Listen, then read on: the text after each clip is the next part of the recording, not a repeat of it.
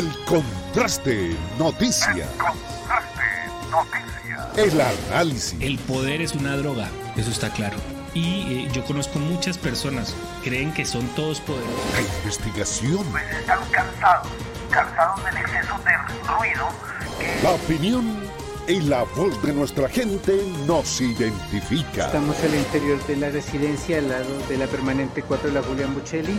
Toda la información que necesitas conocer está en el Contraste Noticias.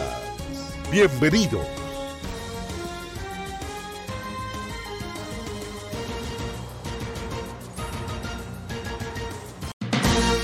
Muy buenos días, bienvenidos al Contraste Noticias. Qué gusto estar con ustedes en este nuevo día alto. Eh, eh, con la cabeza, pero no hay problema. Gracias por estar con nosotros. Qué bueno eh, compartir con ustedes a esta hora de la mañana esta nueva oportunidad que se nos regala de compartir junto a ustedes. Ya está este último día de la semana laboral. Gracias por estar con nosotros. Gracias por regalarnos el privilegio de su sintonía y por permitirnos compartir con ustedes toda la actualidad de nuestra región, de nuestro municipio de Pasto, de nuestro departamento de Nariño. Y gracias por eh, regalarnos el privilegio de su sintonía. Hoy, como siempre, mucho para compartir, mucho para dialogar, mucho para contarles. Eh, tenemos varios invitados en este día, así que tenemos una eh, emisión muy nutrida hoy en el Contraste Noticias. Así que muy pendientes y gracias por estar con nosotros. Queremos iniciar, como siempre, con imágenes imágenes que ojalá a usted le roben una sonrisa como nos la roba a nosotros.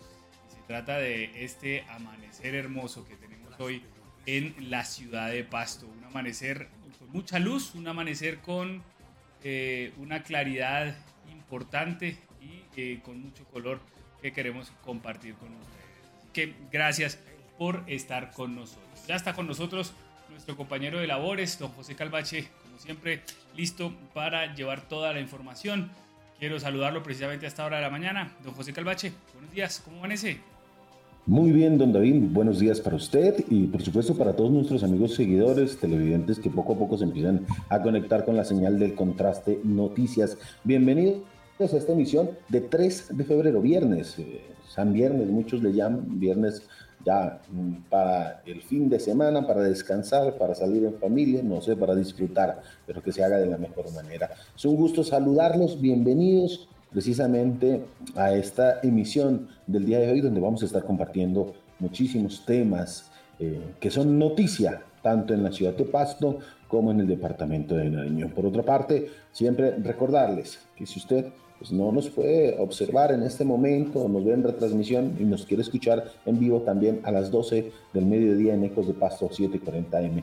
Nos puede escuchar en el contraste noticias, así que es un gusto saludarles. Iniciamos como todos los días eh, con la restricción vehicular, el pico y placa que aplica en la ciudad de Pasto. Recuerde, amigo conductor, la restricción para el día de hoy.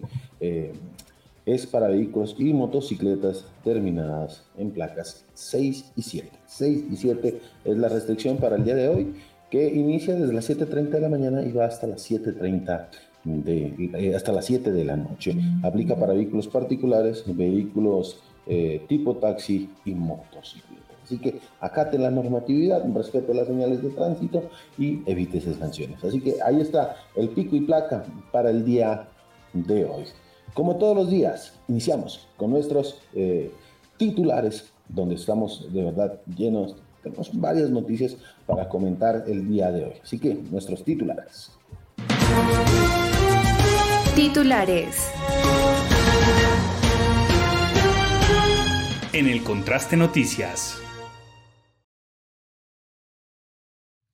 6 de la mañana con 58 minutos. Sigue la insistencia por parte de sectores productivos de nuestra región en eh, pedirle al gobierno nacional declaratoria de emergencia económica y social para la región. Sin embargo, hasta el momento no se da dicha declaratoria. Según se pudo conocer, eh, la renuencia es que estas declaratorias deberían ser no solo departamentales, sino nacionales. Y de allí que el gobierno nacional pues aún plantee eh, otro tipo de medidas y no la emergencia social y económica. Sin embargo, se sigue pidiendo en nuestra región.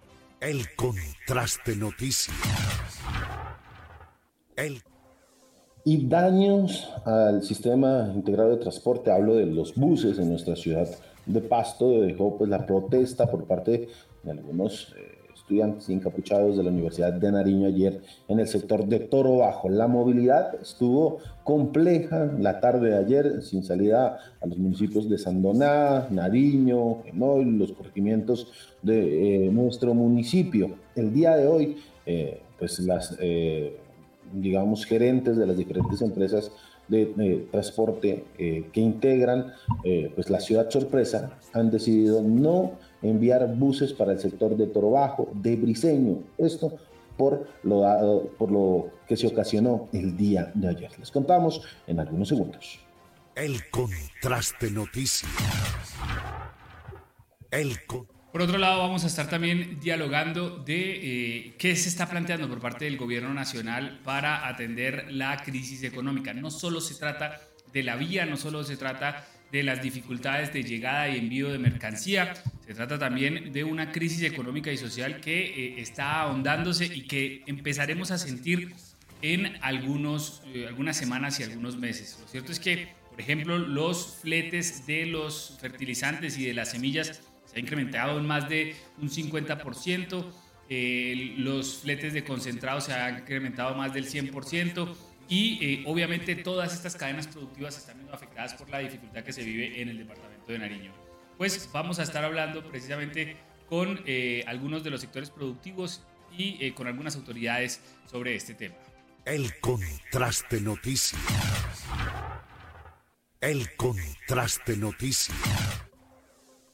Por otra parte, más de 12 mil eh, millones de pesos, de pesos deja como pérdidas en el sector de transporte de pasajeros. Pues en diálogo con gerentes de varias empresas eh, de transporte y el gerente de la terminal de, Pasto, pues ha manifestado que eh, de verdad están preocupados. Primero, la baja afluencia de pasajeros. Segundo, el transporte ilegal y pues el tema de que tienen que pagar todo, absolutamente todas las prestaciones, todos los sueldos, a más de 300 conductores y más personas que están cesantes en el momento por el cierre de la Panamericana.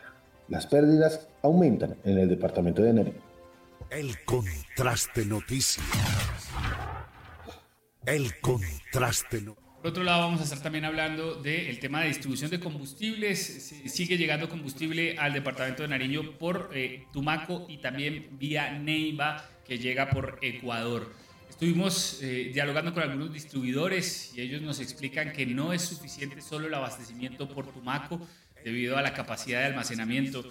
Ellos pueden guardar alrededor de un millón de galones. El departamento consume más de 12 millones de galones mensuales y por ello se sigue trayendo combustible desde el eh, mm, departamento eh, del Huila en su capital Neiva y eh, el tránsito que tiene que recorrer son más de 1.700 kilómetros.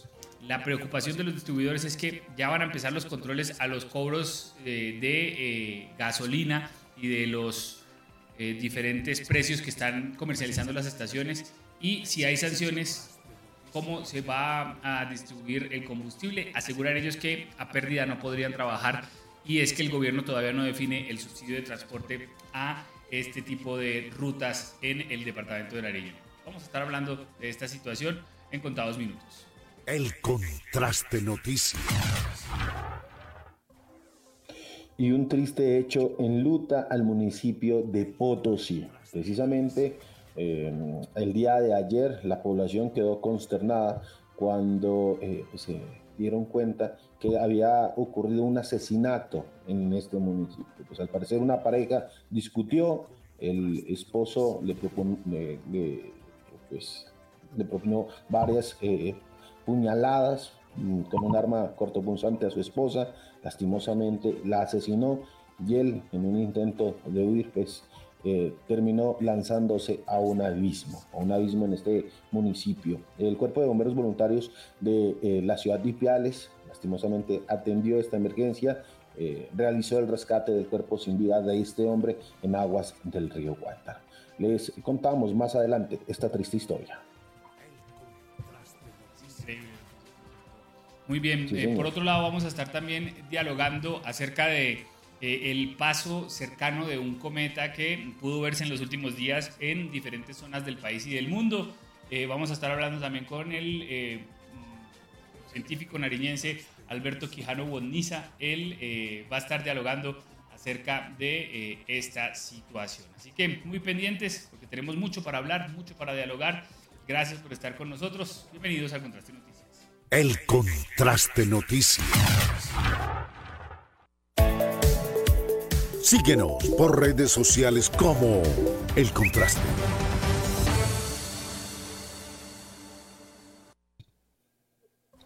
Siete y tres minutos de la mañana continuamos aquí en el Contraste Noticias y vamos a iniciar con un hecho de verdad eh, que, digamos, pues, ocasionó algunas molestias el día de ayer sobre todo en el sector de Toro Bajo en nuestra ciudad. Y hablo, pues por estos días eh, los estudiantes de la Universidad de Nariño vienen realizando una protesta frente al alza del bus, de la tarifa del bus. Pues precisamente el día de ayer nuevamente salieron a protestar, todos estos días han venido, eh, digamos, haciendo esto.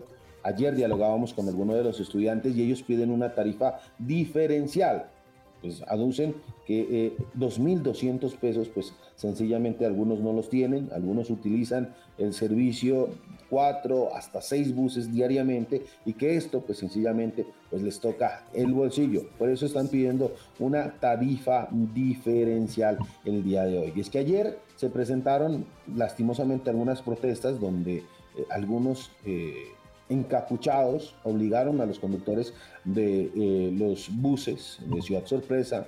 Les dijeron, señores, colóquenme en los buses acá. Algunos entraron hasta la Universidad de Nariño, otros dejaron en la entrada y eh, pues empezaron a, hacerles grafitis, a pintarlos. Ya en algunas, en unos momentos les vamos a mostrar las imágenes de estos eh, hechos donde mm, piden dejar a 1.500 pesos una tarifa para estudiantes, estudiantes. Pues eh, ellos han venido eh, tratando de buscar un diálogo con la administración municipal. Si bien este diálogo ha tenido algunos tropiezos, la administración ha manifestado que eh, hizo el diálogo con la rectora, la doctora Marta Calvache, que la administración le explicó por qué no se puede hacer una tarifa diferencial, por qué no se puede dar este proceso. Pues porque primero aducen que dos mil pesos ha subido el galón de ACPM prácticamente desde lo que se posicionó el, presidente Gustavo Petro, ha venido en esa alza, también el 16% en el aumento de eh, los salarios para los conductores y también eh, pues otros temas en cuanto a repuestos y demás. La inflación es tremenda, entonces que ese ajuste es necesario según el IPC y que es menor los 2.200 pesos, según la administración municipal, que esa tarifa es menor a otras ciudades del país. Ahora bien, pues los estudiantes que han venido haciendo manifestaciones, protestas eh, durante estos últimos días o en esta última semana, recordar, el día miércoles tuvieron un plantón eh, en la Universidad eh, sede de Nariño, sede VIPRI. Estuvo cerrada la vía Panamericana, estuvo cerrada la vía Toro Bajo, pues el día de ayer, pues la situación pasó como de castaño a oscuro. Pues lastimosamente eh, vandalizaron algunos vehículos, usted los puede observar en las imágenes, y es que piden una tarifa diferencial. Eso es lo que eh, están pidiendo eh, en este momento, es que 1.500 pesos es lo que piden los estudiantes, que se haga ese ajuste para ellos que cómo es posible que en la ciudad de Ipiales tengan un ajuste, una tarifa diferencial para eh, los estudiantes y que aquí no la tengamos. ¿Que ¿Cómo es eso posible? Pues lastimosamente eh, la Policía Metropolitana eh, junto al SMAT estuvieron ayer en este sector que prácticamente toda la tarde duró esta situación y pues a los habitantes del sector, sobre todo este sector de Toro Bajo, los barrios aledaños, pues se sienten un poco fatigados, cansados, por eh, que cada vez que sucede esto, pues quedan prácticamente encerrados en sus casas o muchos no pueden ingresar a las mismas. Así que mire, estas son algunas de las fotografías eh, de los eh, grafitis que realizaron algunas personas y que piden 1.500 pesos, don David, sea la tarifa diferencial. 1.500 pesos es la tarifa que están aduciendo que les deberían cobrar a los estudiantes, porque eh, pues, sencillamente no tienen plata. Muchos, claro, es que situaciones, y uno es de comprender, pues eh, digamos, si usted no es de acá, la mayoría de, estudiantes vienen de otros municipios, donde viven en un barrio lejano, pues el aumento, eh, digamos, la inflación está por las nubes, claro, piden. Pero pues yo creo que, don David, no deberíamos llegar a estas situaciones. Mire, de una u otra forma, pues son bienes comunes, ¿no? Es un bien común, el sistema integrado de transporte es un bien común que nos favorece absolutamente a todos los ciudadanos. Y por esta razón, mire, por estas protestas, pues sencillamente las gerencias, eh, las gerencias, porque aquí son varias empresas, las gerencias adscritas a Ciudad Sorpresa, eh, pues decidieron suspender los recorridos hacia la Universidad de Nariño. Dijeron, no señores, no vamos a eh, nuevamente enviar vehículos hasta este sector, sectores cercanos precisamente, y son entre 8 y 10 rutas las que no operarán hasta este sector. Ahora bien, Briseño, Genoy, Mapachico y otros sectores pues están perjudicados. Don David, tenemos información a esta hora de la mañana. Señor, ya son las 7 de la mañana con 10 minutos. Establecemos comunicación con el viceministro de Transporte, Eduardo Enríquez Caicedo. Doctor Caicedo, buenos días. Eh, gracias por estar con nosotros y por permitirnos eh, dialogar a esta hora de la mañana un saludo especial a todos los, los oyentes, aquí muy pendiente también de, finalizar esta semana con buenas noticias. Bueno, doctor Caicedo, hemos visto un ingreso de gasolina importante a nuestro municipio de Pasto y a nuestro departamento de Nariño, uno de los temas preocupantes. Pero eh, mi preocupación, y esto lo hablo de manera personal, es que se piense que cuando se solucione el tema de combustibles, se solucionó la situación en nuestro departamento.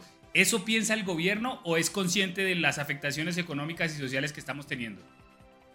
No, por el contrario, por el contrario, yo creo que, ha sido un tema escalonado, ¿no? Una, un abastecimiento donde eh, se ha pensado siempre que el combustible y el GDP pues hacen parte de la, de la vida diaria y del mismo fortalecimiento para que pueda surtir o, generar otros espacios eh, que se necesitan en el departamento de Nariño. Entonces, mm, después de la visita del presidente, unas instrucciones claras en materia de lácteos, de productos agrícolas.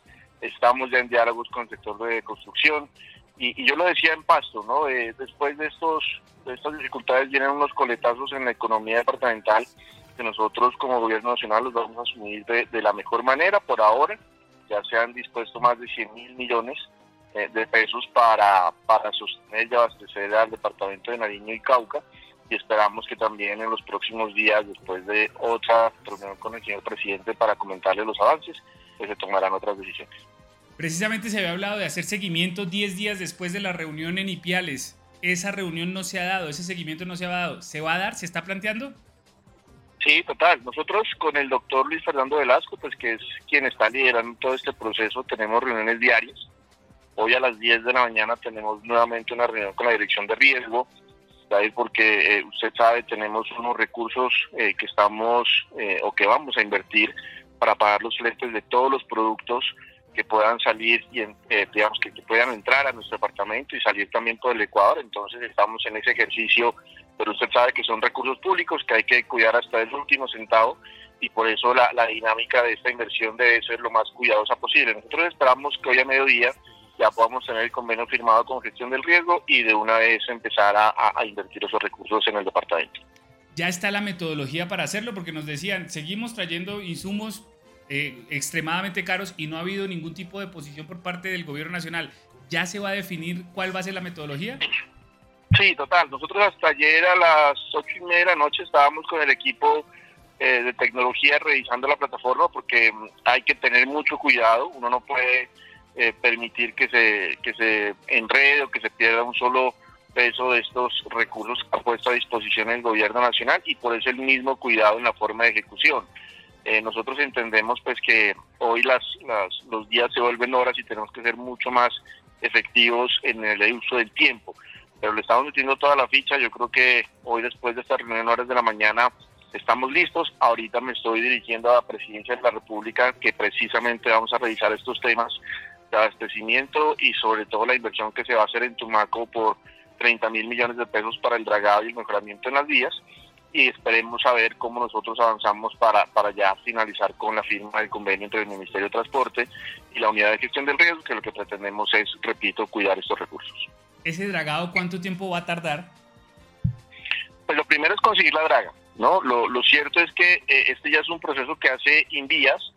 Nosotros como transporte lo que estamos haciendo es revisar las dragas en cuánto tiempo de disposición estarían listas tenemos conocimiento que hay una draga en Buenaventura que está ejecutando un, proyecto, un contrato, y que ellos estarían en disposición de, parar ese contrato o suspenderlo para venir hasta Tumaco, pero se está revisando también, pues primero eh, que llegue esa draga lo más pronto posible, porque lo que tengo entendido es que más o menos para el 10 o 12 de febrero estaría lista la draga en, en Tumaco, pero repito, este es un proceso que lo hace Invías y nosotros lo que estamos haciendo pues es apoyando al instituto para agilizar los tiempos y la ejecución de estos recursos.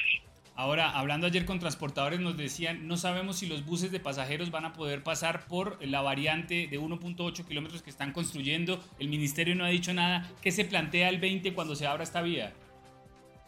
El 20 lo que se plantea es que todo tipo de vehículo pueda eh, transitar por esta vía alterna eso ya sí lo ha definido y, yo he sido cuidadoso en hacer seguimiento todos los días con el director de Invías para ver cómo va esta obra. Hay un compromiso del señor presidente y de la dirección de Invías que el 20 se abre y pues los días, eh, repito, cuentan. Entonces nosotros lo que estamos haciendo es este ejercicio eh, eh, de seguimiento para que este 20, que es la fecha o el día de que tenemos previsto, es que todo tipo de vehículos pueda pasar por esta vía alterna y así ya tener un poco más de tranquilidad, sobre todo con transporte de pasajeros que sabemos pues hoy ha sido uno de los sectores más afectados.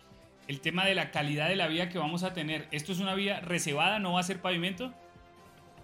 La, hablamos sobre las dos vías, ¿cierto? La, la, de la sierra, que es la que está operando ahorita, que están haciendo el mantenimiento y que esperamos abrir el 20, y la construcción de la otra vía, que es la, digamos ya la de largo plazo, que nosotros estamos esperando que esa se demore cuatro meses. ¿Qué es lo, lo, lo cierto? Eh, David, y que es bueno que la ciudadanía lo conozca. En todo este problema que se ha presentado, hablo de, digamos, de todas las vías y de todo lo que se está adecuando en, materia de infraestructura vial, la inversión eh, supera los 5 mil millones de pesos. Eso es importante que la ciudadanía lo conozca porque en realidad la afectación fue muy, muy grande y no solamente la vía de construcción alterna, sino que precisamente las, las alternas o las aledañas pues también están en un proceso de mantenimiento que exige la inversión de unos recursos más el mantenimiento de la vía por el Putumaya. Entonces, mm, estamos nosotros en todos los frentes, ¿no? También Ecuador, pues usted sabe, es otra de las salidas de los productos, ya nos están también pidiendo un SOS porque el paso de todas las tractomulas por Ecuador pues está causando una afectación a sus vías y claramente eh, es esa causa, pues repito, de esta ayuda que nos están dando el gobierno ecuatoriano para ingresar, para sacar nuestros productos. Entonces, eh, estamos en todos los frentes, repito, y esperemos pues que, ese trabajo que está haciendo en vías muy juicioso termine ya el 20 con la apertura del compromiso del señor presidente de la República. Tema de fletes al transporte de combustibles. Seguimos viendo en Pasto cobro de más de 10 mil pesos del, del precio del galón y los distribuidores dicen, es que no nos han dicho nada del subsidio.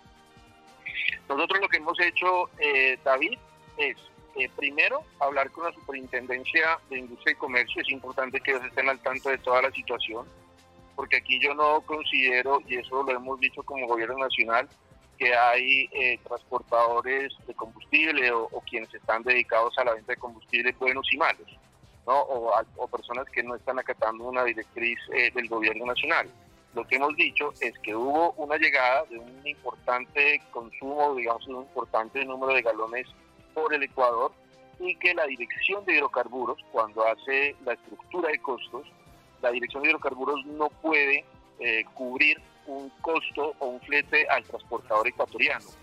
Y ahí es donde nosotros encontramos las, las dificultades que espero, repito, sean solucionadas el día de hoy, porque lo que vamos a hacer desde transporte es cubrir precisamente ese flete de lo que cobra eh, el transportador ecuatoriano y que no está dentro de la estructura de costos de hidrocarburos.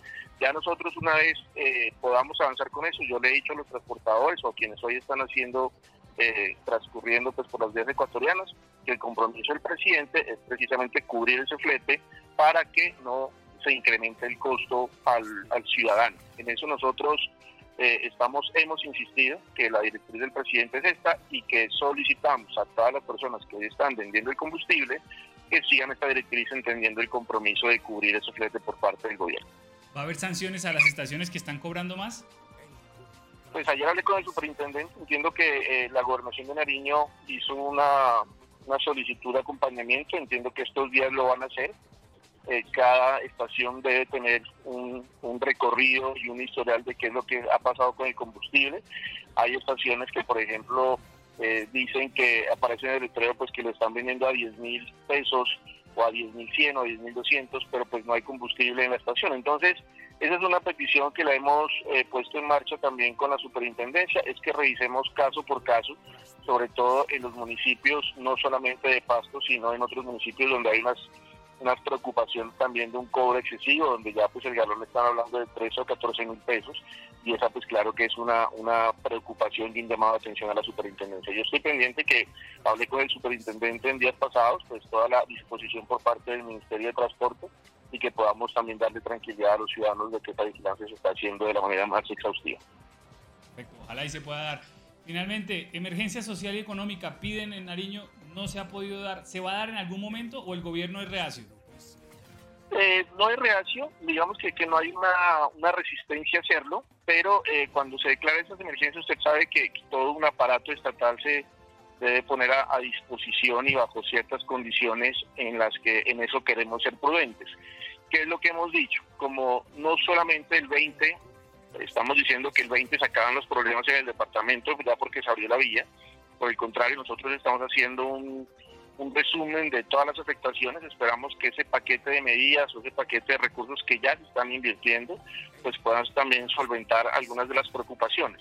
Nosotros esperamos también que este fin de semana, ante un llamado, ante un nuevo llamado del señor presidente, pues expongamos qué es lo que se ha venido dando en el departamento de Nariño y si él con el equipo de Hacienda, con el equipo de planeación, con el equipo de riesgos y con las otras dependencias que hacemos parte de este trabajo, pues se decide eh, esa declarar esa emergencia económica, pues claramente se da después de un proceso donde se ha agotado una primera etapa que es la que estamos haciendo hoy en día. ¿Cuándo podría ser esa reunión y esa definición? Pues ahí la verdad es que nosotros nos estamos reuniendo todos los días, ¿no? El presidente nos pidió un informe eh, anteayer que se cumplían los 10 días, se lo entregamos detalle por detalle, él está muy pendiente de todo lo que se ha venido haciendo con el departamento de Nariño, obviamente le alegran algunas noticias que ya son importantes porque se abastece el departamento y le preocupan otros temas que no se han podido solucionar como el tiempo y la necesidad de lo que quisieran, que es este tema de los fletes. Entonces, toda la información está puesta sobre la mesa, esperemos ese nuevo llamado, yo estoy aquí eh, las 24 horas pendiente de, las actividades que pasen en el departamento de Nariño y ante una nueva eh, disposición del señor presidente si la declaración de emergencia eh, se da en próximos días es precisamente porque se ha hecho un ejercicio juicioso sobre todo con el cuidado de los recursos públicos y las acciones por hacer. Ahora, ¿hay, ¿hay por probabilidad de una nueva visita presidencial al departamento? No la tengo yo en el radar, no la tengo yo dentro del dentro de la agenda del señor presidente. Ahora que, ya estoy aquí llegando a presidencia lo comentaré para saber si hay alguna visita en próximos días. Sé que está pendiente una visita de la ministra de Vivienda para revisar este tema con el sector constructor y las afectaciones. De la ministra de Agricultura también hay un compromiso para ir a, a Tumaco en próximos días.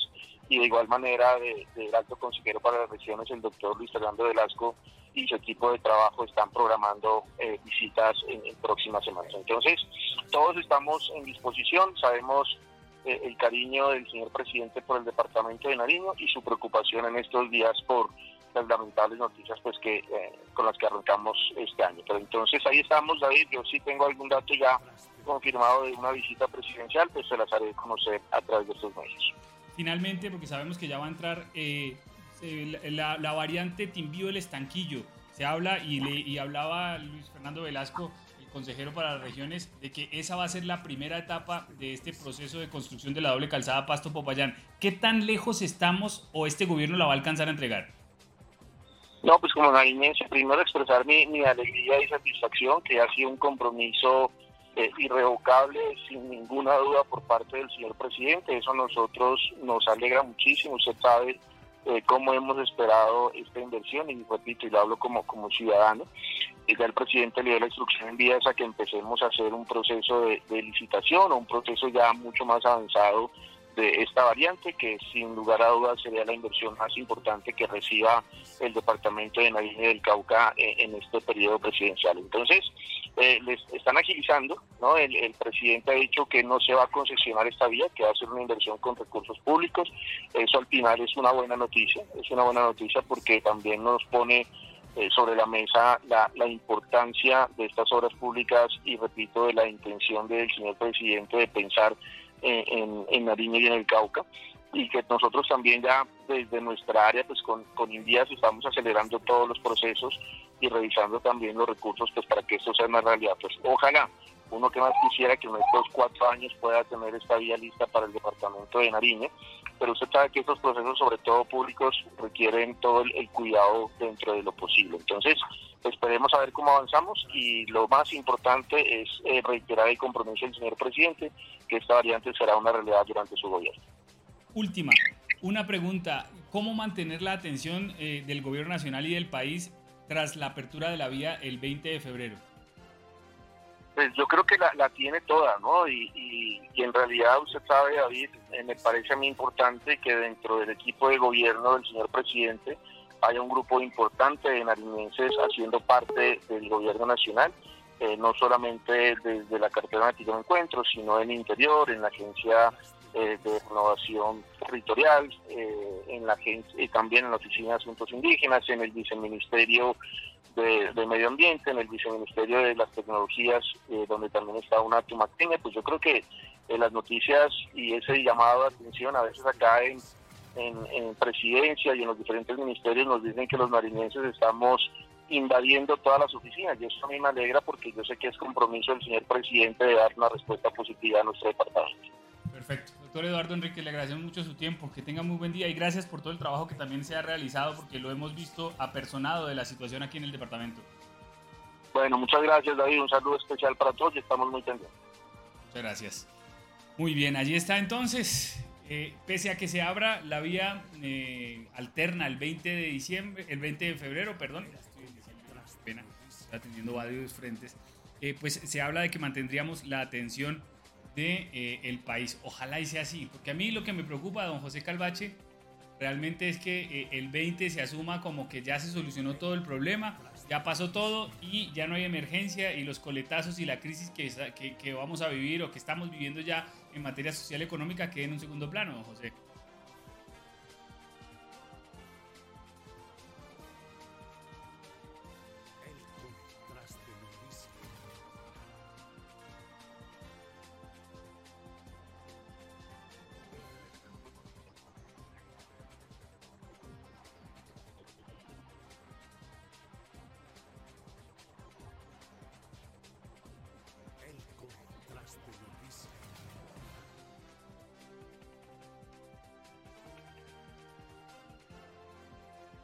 Sí, señor, la situación no es la mejor. Infortunadamente, eh, bueno, eh, estamos hablando de diversas situaciones. Est establecemos comunicación a esta hora de la mañana también con el secretario de gobierno del municipio de Pasto. Hablamos del doctor Carlos Bastidas. Doctor Bastidas, buenos días y gracias por estar con nosotros. Eh, muy buenos días, David. Un cordial saludo a todos los oyentes. Doctor Bastidas, lo que se presentó ayer en la Universidad de Nariño nos preocupa por las decisiones que ya se van tomando por parte de la empresa o de Ciudad Sorpresa o de esta eh, unión temporal. No van a prestar más el servicio para allí. Eh, ¿Por qué no se interviene o por qué no hay algún tipo de acción en este, en este sentido? A ver, eh, David, nosotros hemos, eh, desde el primer día que se presentó esta situación, acudió Tránsito Municipal, lo mismo Avante con el propósito de explicarles cuál fue la medida que se tomó precisamente y cuál es el fundamento técnico del decreto que estableció el nuevo precio del pasaje eh, de bus aquí en el municipio de Pasto. Y realmente, pues, como lo mismo lo explicaba el, el secretario de, de, Tránsito, prácticamente el, el 60% del incremento solamente se va en el incremento de, del salario de, de los conductores y el, y el incremento del combustible, sin tener en cuenta pues eh, ya eh, toda la situación que se ha dado en estos días en el manejo difícil eh, y del precio y de todo la, lo que se ha dado a raíz de la emergencia por lo sucedido en el Cauca. Entonces, se explicó técnicamente, inclusive aquí no es fácil incrementar el precio del, pasaje de bus por cuanto existe el fenómeno del mototaxismo, eh, toda una situación que, se, ha vuelto compleja aquí en el municipio. Razón por la cual pues no eh, es prácticamente imposible modificar eh, ese ese precio por cuanto pues se estaría trabajando a pérdida y pues obviamente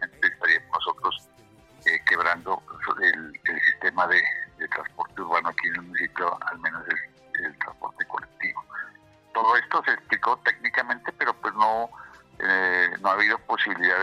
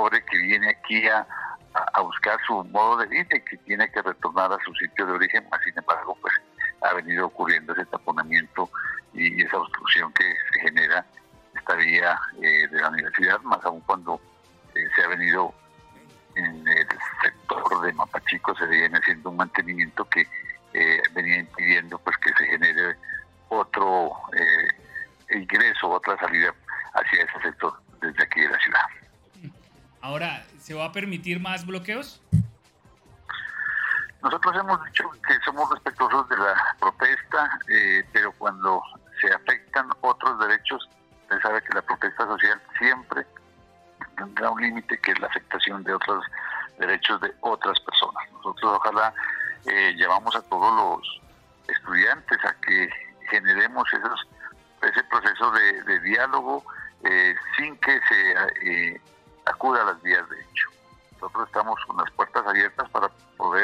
Generar un diálogo, pero con la claridad de que eh, que hay que buscar alternativas.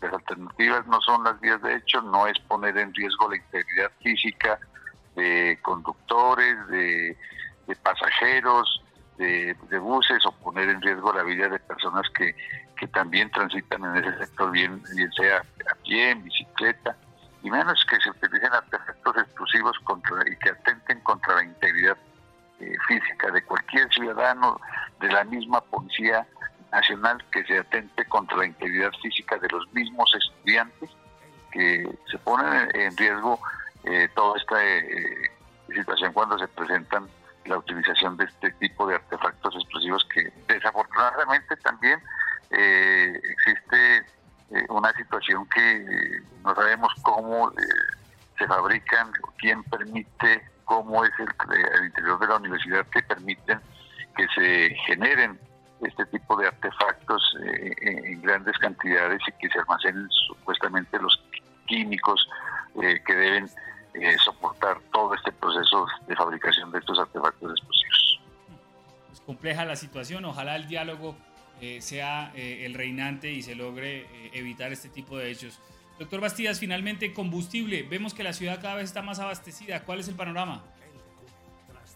sí, tenemos 33 estaciones, esperando que con el combustible que llegó y que ha llegado este, en esta semana proveniente de Quito, proveniente de Tumaco y de Putumayo, podamos nosotros tener combustible tranquilamente eh, en, las cantidades que estamos hasta la próxima semana.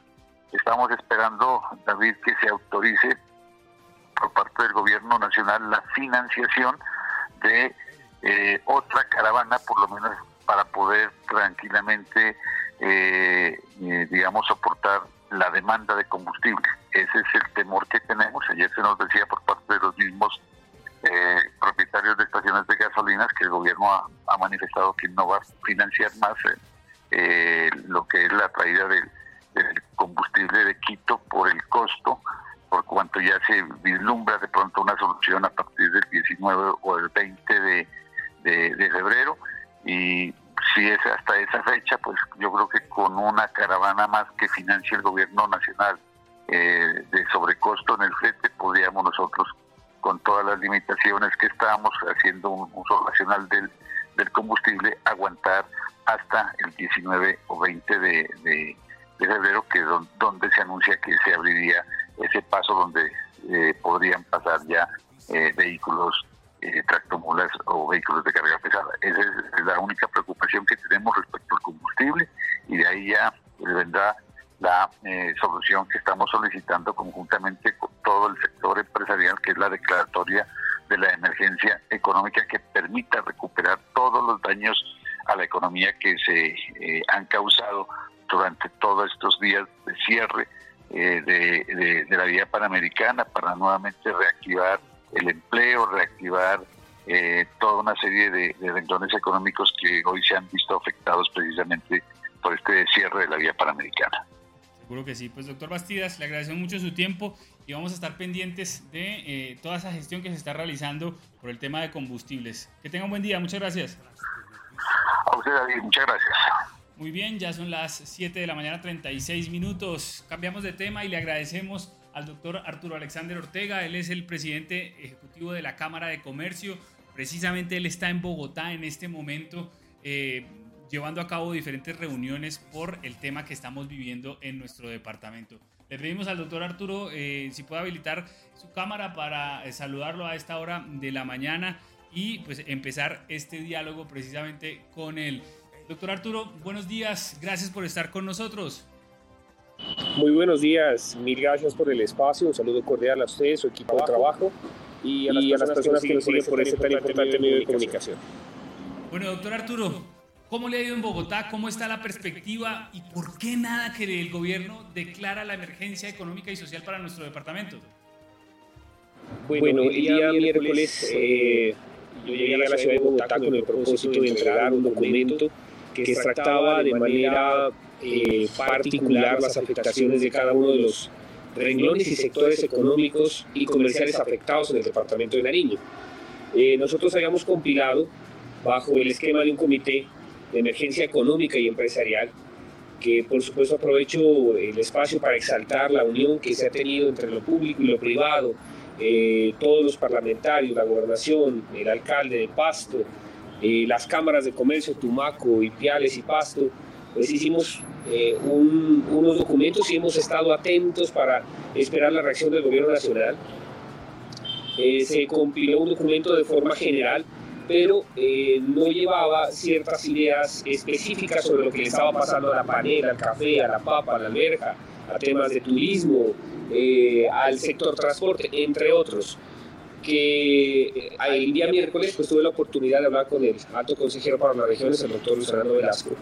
le llevé el, el, documento, pues me encuentro con una posición donde una, pues la percepción propia desde acá de Bogotá es que el departamento está bien, que sí tiene dificultades en el tema de transporte, pero que eso se está solventando de forma paulatina y que ya con la, el, 19 de febrero que habilita la vía de la sierra, pues no ha pasado nada, sino que ya se continúa con otros protocolos.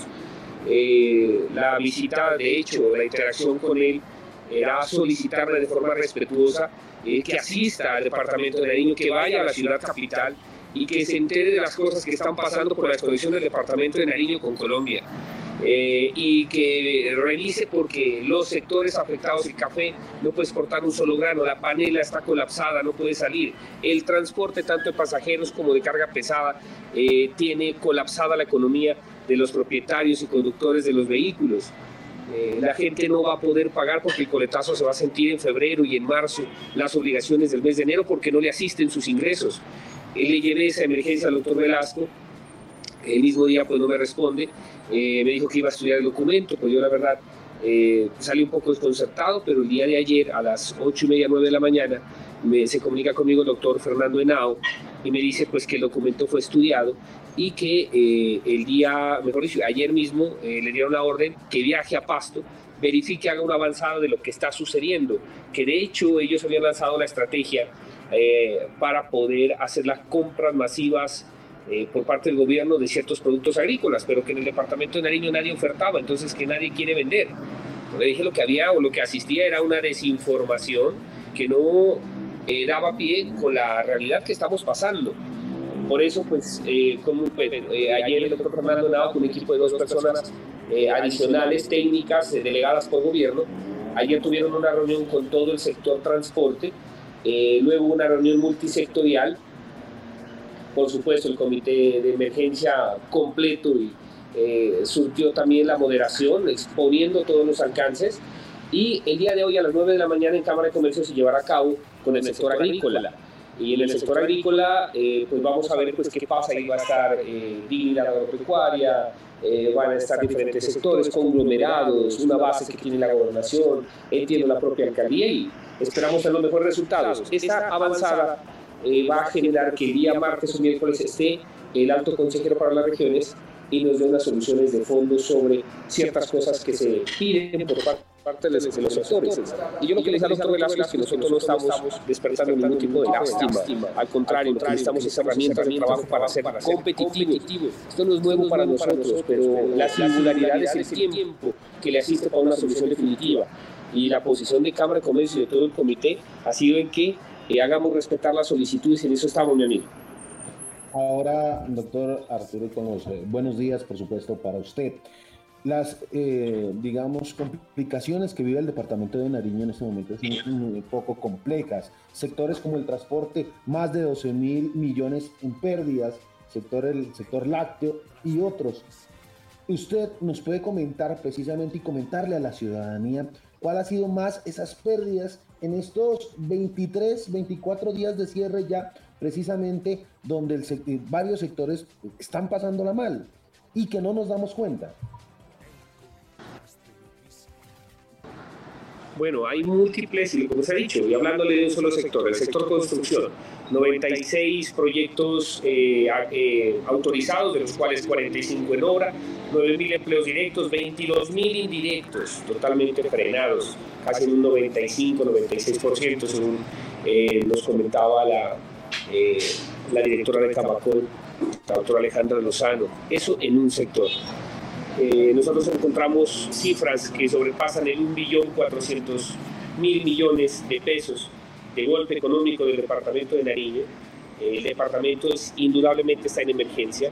La inflación que le asiste a los nariñenses sobre los sobrecostos que tiene el llevar productos al departamento, el sacar productos, eso se traduce en una inflación no como la tiene el país.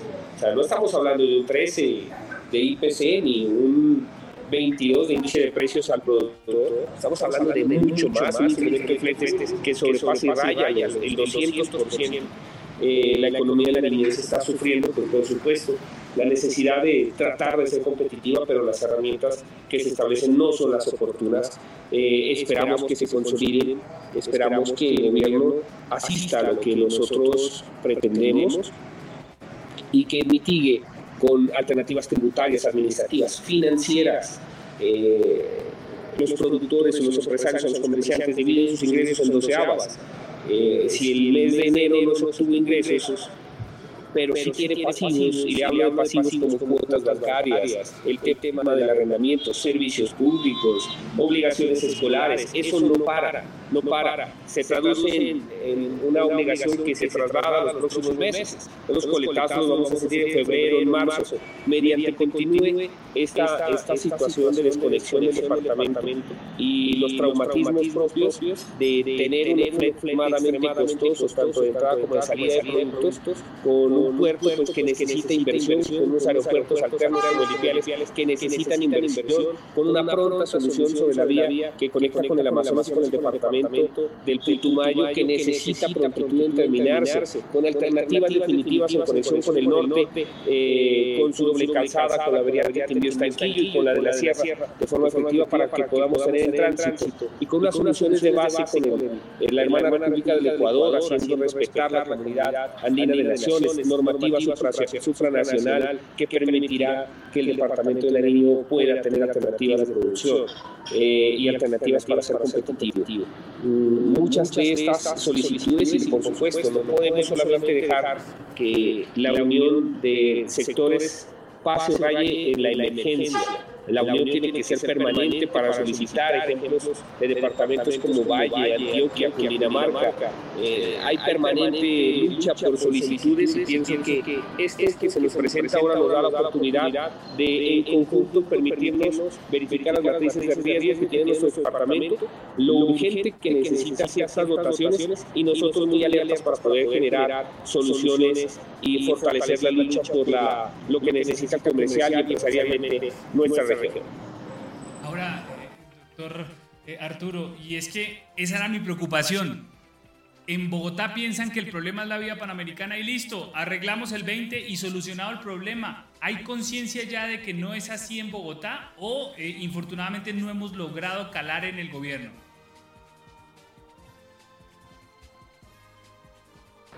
No, mira, de, hecho, pues, la reacción se ha sentido.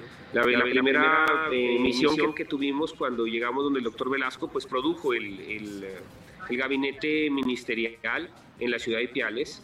Lastimosamente, pues eh, esperamos al presidente desde las 4 de la tarde hasta las 11 y media de la noche, pero no fue posible tener una locución directa, sí con los ministros, no puedo decir que no. El gobierno reacciona, eh, ahora lo que pasó el miércoles a reacción de la misión que se está trabajando en la ciudad de Pasto, pues es claro reflejo de que asiste un interés, pero hay un desconocimiento sobre la realidad económica. El documento construido es un insumo que si gusta ahora se lo comparto, eh, donde transmite los golpes económicos que tiene cada uno de los sectores y que esperamos pues el doctor Velasco con la con la visita que hará en la próxima semana, que fue un compromiso que generó con nosotros entre martes y miércoles, llegar a Pasto, ya con los datos que le arroje eh, el doctor Fernando Henao y los demás profesionales delegados por gobierno, pues haremos lo pertinente también para sentir que las reuniones pasan a una ejecución y a unas eh, actividades de mitigación estratégica para nuestros empresarios. ¿Cuándo está programada la visita?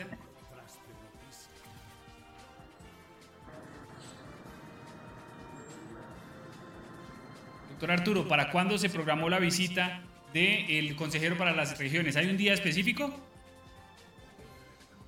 Pues él me dijo que dependiendo de las, de las cifras, de la visita que tenga, de las reuniones que se asistieron, reitero ayer, multisectorial con construcción, hoy con el sector agrícola, él dispondrá entre martes y miércoles de la próxima semana. Eh,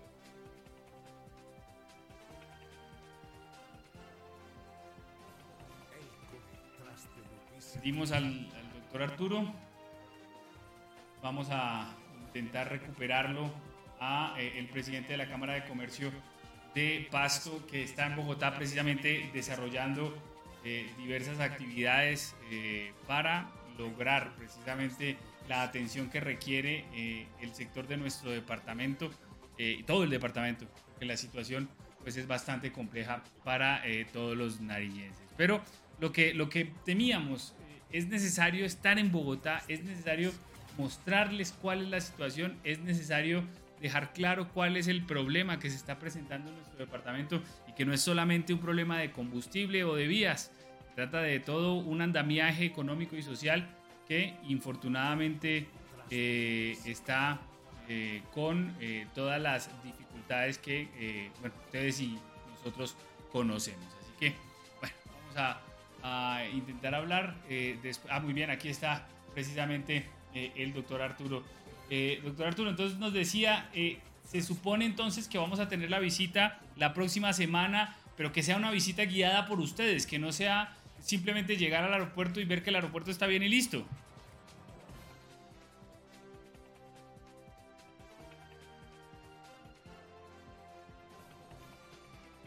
Hay un tema en la generalidad, unos alivios tributarios, administrativos, financieros, por supuesto, eh, de cuotas que no se van a poder honrar debido a las circunstancias económicas que tiene el departamento y las dificultades para que se asista con los ingresos eh, que han- se, han, visto tan afectados eh, en lo que concierne a este mes ya de parálisis en la conexión con el resto del departamento y de Colombia con Latinoamérica.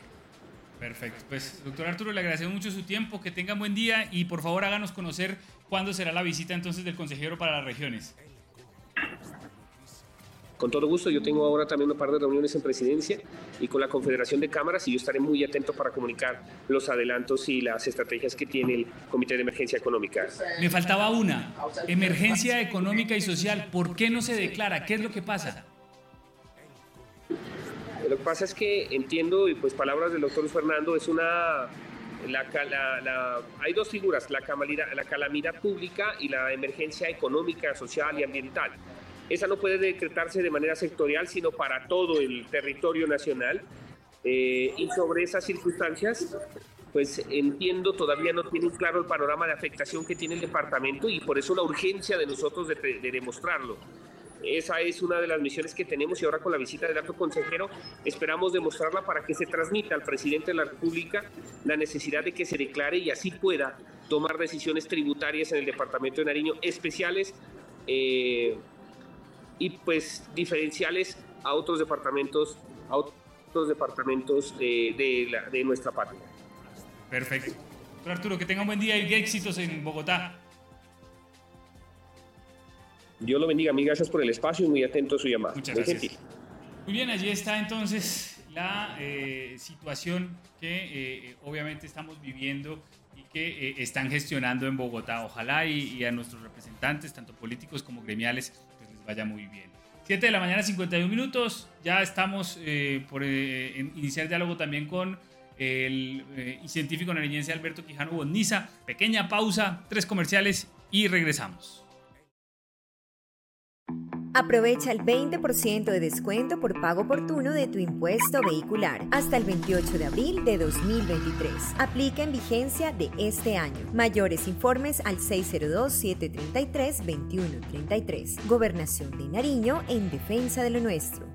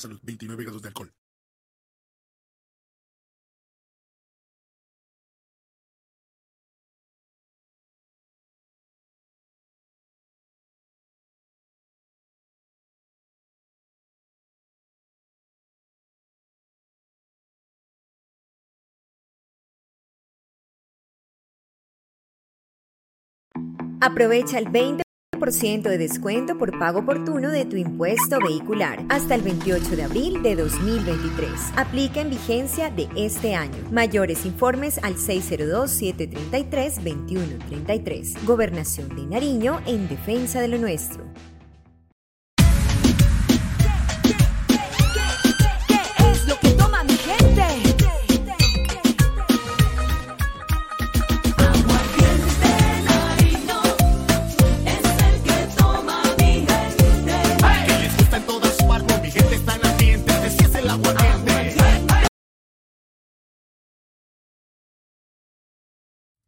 Muy bien, ya son las eh, 7 de la mañana con 53 minutos. se ha hablado mucho de eh, el paso de un cometa muy cerca a la Tierra, que eh, prácticamente usted va a poder mirar al cielo y lo va a ver. Es lo que decían en algunos medios de comunicación y algunas personas eh, de, eh, bueno, de diferentes sectores. Y eh, por eso hemos invitado a nuestro querido y estimado eh, profesor Alberto Quijano Boniza para que nos cuente bien, bueno, qué es lo que eh, vamos a ver, se va a ver a simple vista, qué es lo que está pasando, cuál es la historia detrás de lo que se supone está pasando por las estrellas cercano a, nuestro sector, por así decirlo, de tal manera que lo podamos ver. Y por eso lo, lo saludamos a esta hora. Profe Alberto Quijano Bondiza, buenos días y gracias por estar con nosotros.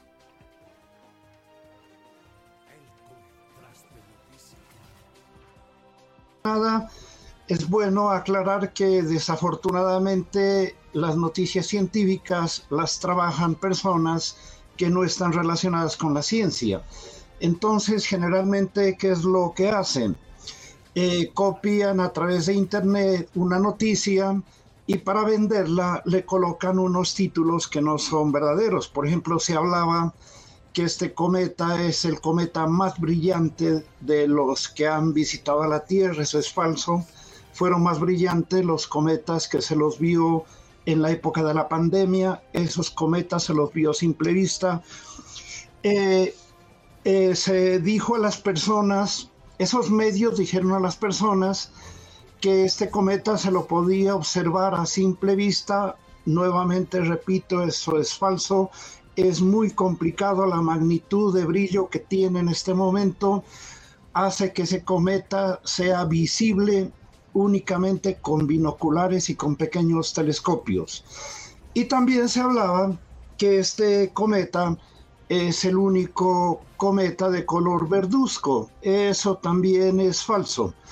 Eh, casi todos los cometas son verdes, es porque tienen un gas cianógeno que fluoresce precisamente con luz verde. Eh, yo he tomado gran cantidad de fotografías desde mi casa con un telescopio pequeño y ayer tuve eh, la oportunidad de utilizar el telescopio de la Universidad de Nariño y les envié una foto muy bonita, un video espectacular. Ojalá ustedes lo tengan allá y lo puedan reproducir.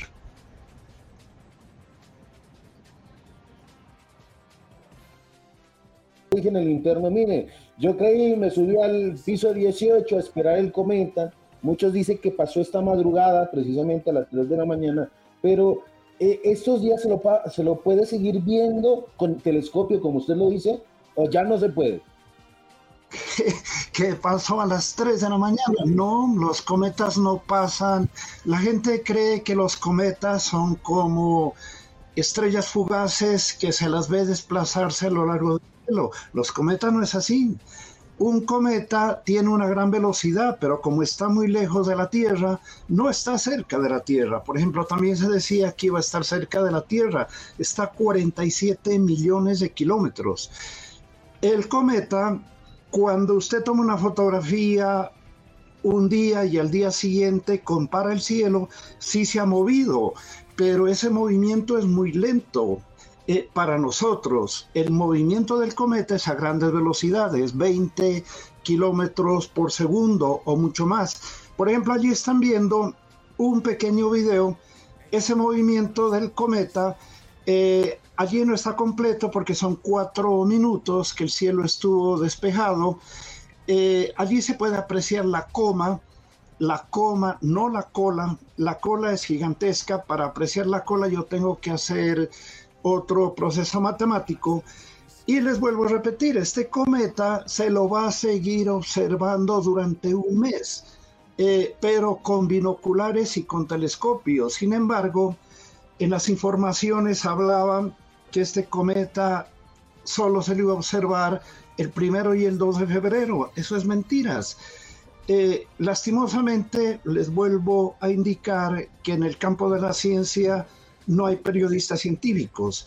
Eh, están simplemente suponiendo qué es lo que va a ocurrir y eso, eso no es correcto. Entonces, eh, las personas que se confían únicamente en las redes, en algunos medios eh, noticiosos y estaban esperando ver que el cometa pase a lo largo del cielo, pues están esperando un fenómeno que no es así. Los cometas se mueven muy lentamente. Por ejemplo, allí el campo de visión es el tamaño de la luna llena y se necesitan muchas fotografías para ver la cola, para hacer un mosaico y observar completamente la cola. El telescopio de la universidad amplifica mucho los cuerpos celestes. Perfecto. O sea que no es cierto entonces mucho de lo que se dijo, mucho de lo que se habló. Eh, no coma cuentos, revise bien, eh, revise eh, los datos. Otro de las, de las informaciones que se divulgó es que este cometa iba a pasar muy cerca a la Tierra, que era uno de los más cercanos a la Tierra. ¿Es así? No.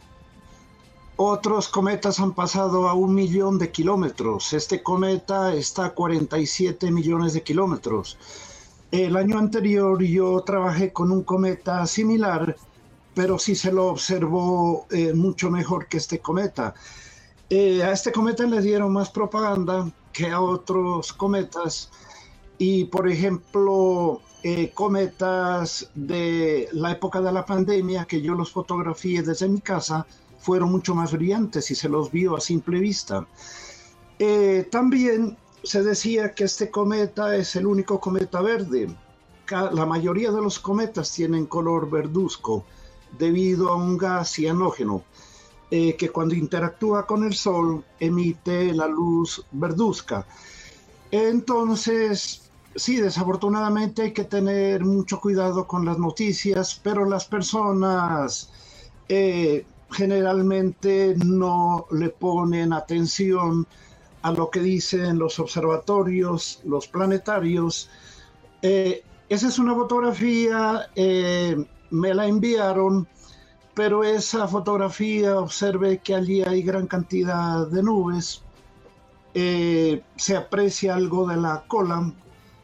Yo la recibí esa imagen de- del doctor Pedro Prieto, que es un científico caleño. ¿Ese es el cometa? Eh, sí, pero, pero por ejemplo ahí no se lo observa muy bien. No, es que el cometa también es el que les mostré anteriormente. Lo que pasa es que allí con ese telescopio, ese telescopio es mucho más pequeño. Entonces se aprecia una parte de la cola, hay mucha nubosidad. Eh, la imagen que yo tomé ayer es muy clara y lo que se está viendo es la coma, se está amplificando la coma, no la cola. La coma, eh, lo que se ve como esférico es la coma y allí es donde está gran cantidad de gases, no únicamente el cianógeno, hay gran cantidad de gases.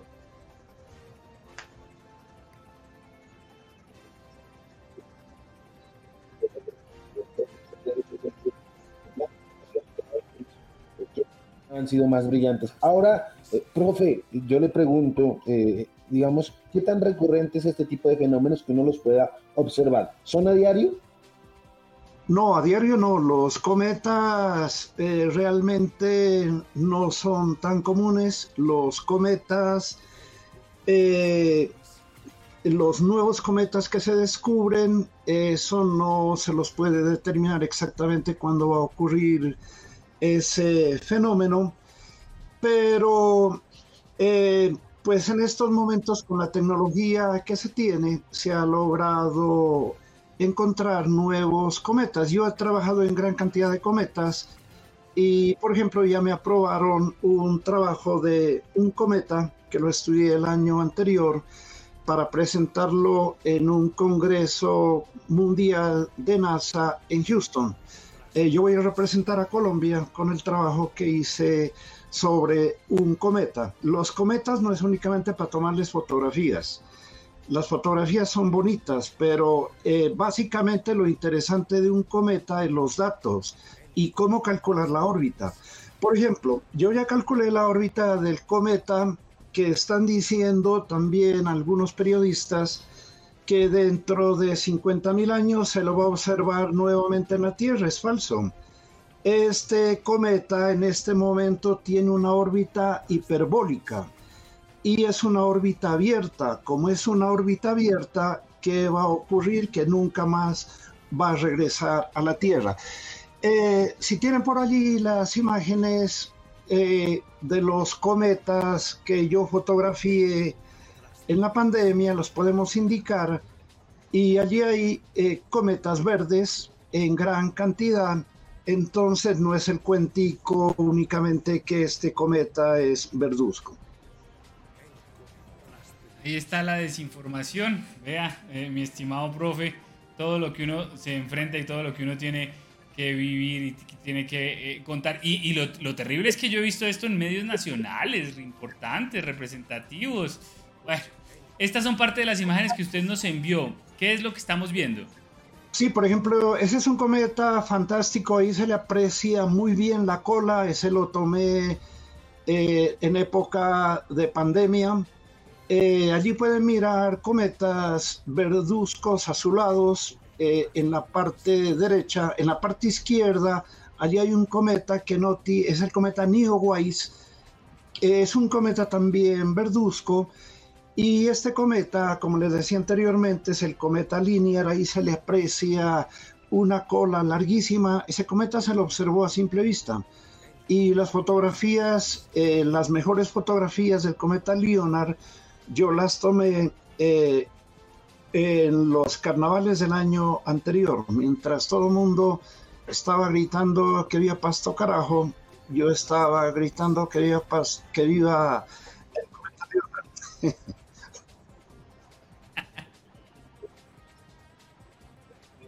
Eh, yo le una, pregunta, ¿qué características se necesita para, eh, digamos, eh, poder observarlo bien? Es decir, profe, usted me dice un telescopio de gran envergadura o unos binoculares especiales, o bueno, y que el cielo esté completamente despejado. Contar con eso.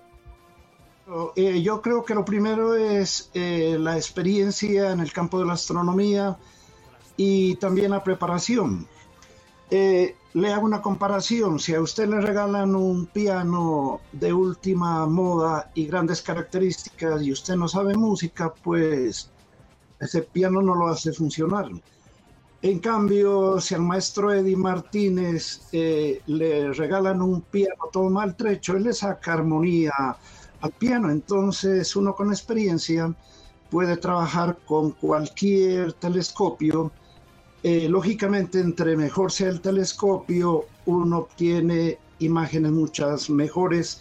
Con el telescopio que tenemos en la universidad se amplía mucho, se está aumentando el tamaño de las imágenes. Si ustedes comparan, por ejemplo, este cometa, que lo tomé con telescopios desde mi casa, que son pequeños, eh, la comparación con la imagen que yo tomé ayer son diferentes porque se amplía mucho más la imagen, se amplifica mucho mejor con el telescopio que tenemos en la universidad. Eh, y también yo creo que lo más importante es, antes de tener esperanza si se va a observar un cometa o no, lo que hay que hacer es eh, consultar a medios científicos, observatorios, a planetarios, no a lo que aparece en la prensa, porque en la prensa para vender una noticia eh, aumentan un poco de cosas. Por ejemplo, también se estaba diciendo que este cometa, eh, yo vi por allí que se lo había visto en la edad de piedra, y como, y como eh, tiene la demostración que la edad de piedra ellos lo vieron, la edad de piedra, si pasó como ahora, no lo vieron, porque en esa época no había televisión, no había internet, y era de pura piedra todo, no había telescopios.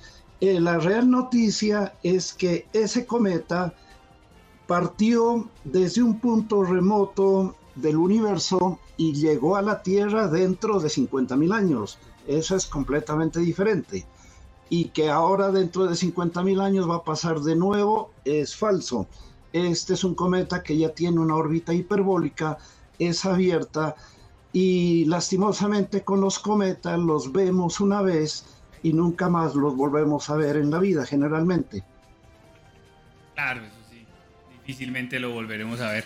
Pues, profe, queríamos precisamente molestarlo a usted. ¿No me escuchan?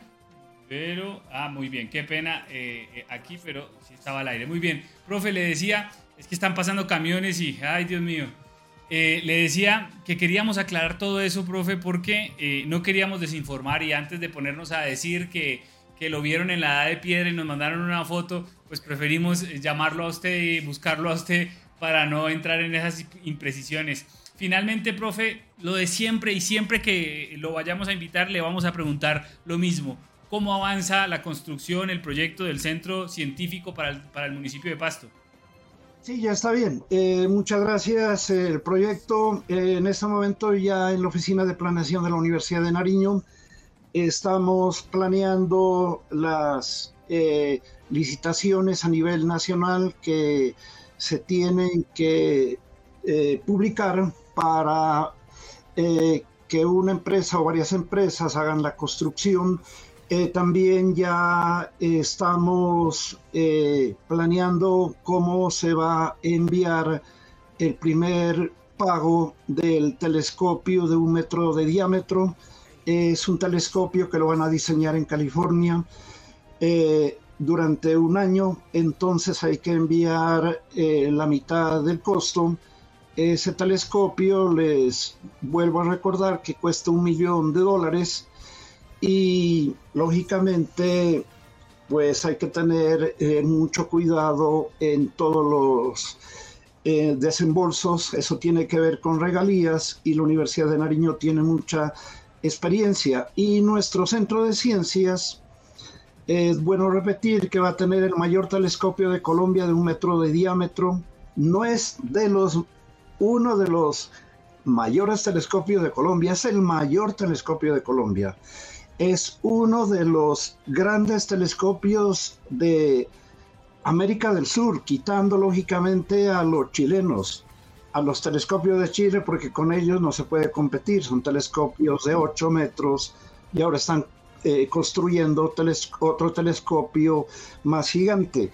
Vamos a tener también un observatorio para que trabajen los niños y los adolescentes de la ciudad, de la región, y cuando hablo de niños también hablo de las niñas. A mí no me gusta estar repitiendo, eh, eso no tiene sentido.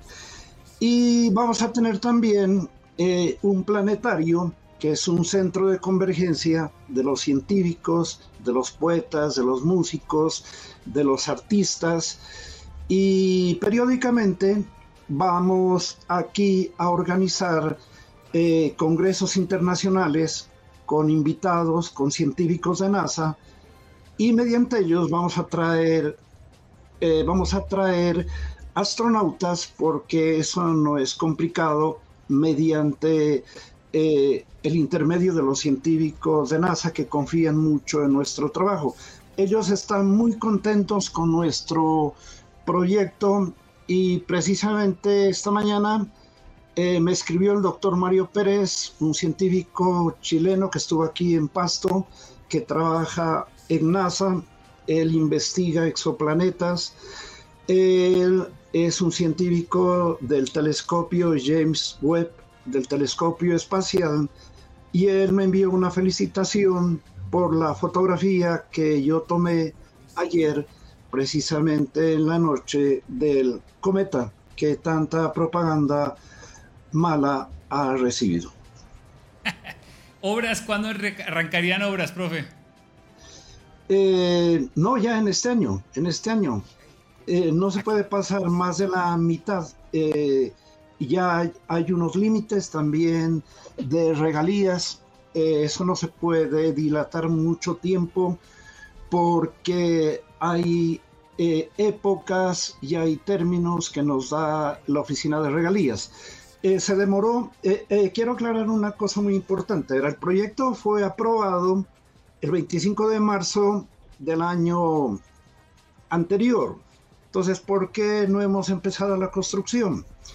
Porque la alcaldía hizo la sugerencia a la Universidad de Nariño que la universidad tenía que participar en el plan parcial de la Loma del Centenario, que es donde se va a construir. Eh, eso nos demoró un año, pero ya está listo todo. Así es que ahora sí ya les puedo decir que este centro ya va a ser una realidad. Y póngale cuidado a esto, estimado periodista. Si nosotros hemos, hemos hecho maravillas con telescopios pequeños, ya se puede imaginar lo que vamos a hacer cuando tengamos un telescopio de un metro. No, no, es que ya, mejor dicho, me lo quiero imaginar porque sé todo lo que, lo que lograremos. Pues, profe, como siempre, es un gusto dialogar con usted, es un gusto que nos saque de, de nuestra ignorancia y mejor preguntar antes de salir a decir cosas que no son. Así que, de verdad, muchas gracias, que tenga un buen día y obviamente lo vamos a estar molestando. Bueno, muchas gracias y las personas que quieran observar con binoculares o con telescopios al cometa lo pueden hacer a partir de las 7 de la noche, más o menos está por la zona norte, pero no se lo mira a simple vista. Sí, no, no, no se suba al techo, don José Calvache, a mirar el, el, el cometa, por favor. No, no pierda y no tome el frío ahí, don José. Profe, muchas gracias, que tenga un buen día. Mañana, Profe. Así no se mueve. Los que pasan a las 3 de la mañana son los platillos voladores del volcán Cuiras. Perfecto. Profe, que tenga un buen día, muchas gracias. Bueno, bueno, muchas gracias, que está muy bien. Muy bien, ahí está. Bueno, ahí está. Eh, don José Calvache, sí vio, me- cuando vea los platillos me cuenta entonces porque estamos pendientes. Nos vamos, don José Calvache. Sí, señor, nos despedimos, nos encontramos en punto de las 12 del día en Ecos de Pasto, 7:40 AM, ahí nos pueden escuchar el contraste noticias, varios hechos, varias noticias que eh, tenemos en la eh, mañana y tarde de hoy. De mi parte ha sido todo, que la pasen muy bien. Señor, nos vamos. Gracias por estar con nosotros. Cuídense mucho, que tengan un hermoso fin de semana. Gracias. Toda la información nacional y local que necesitas conocer está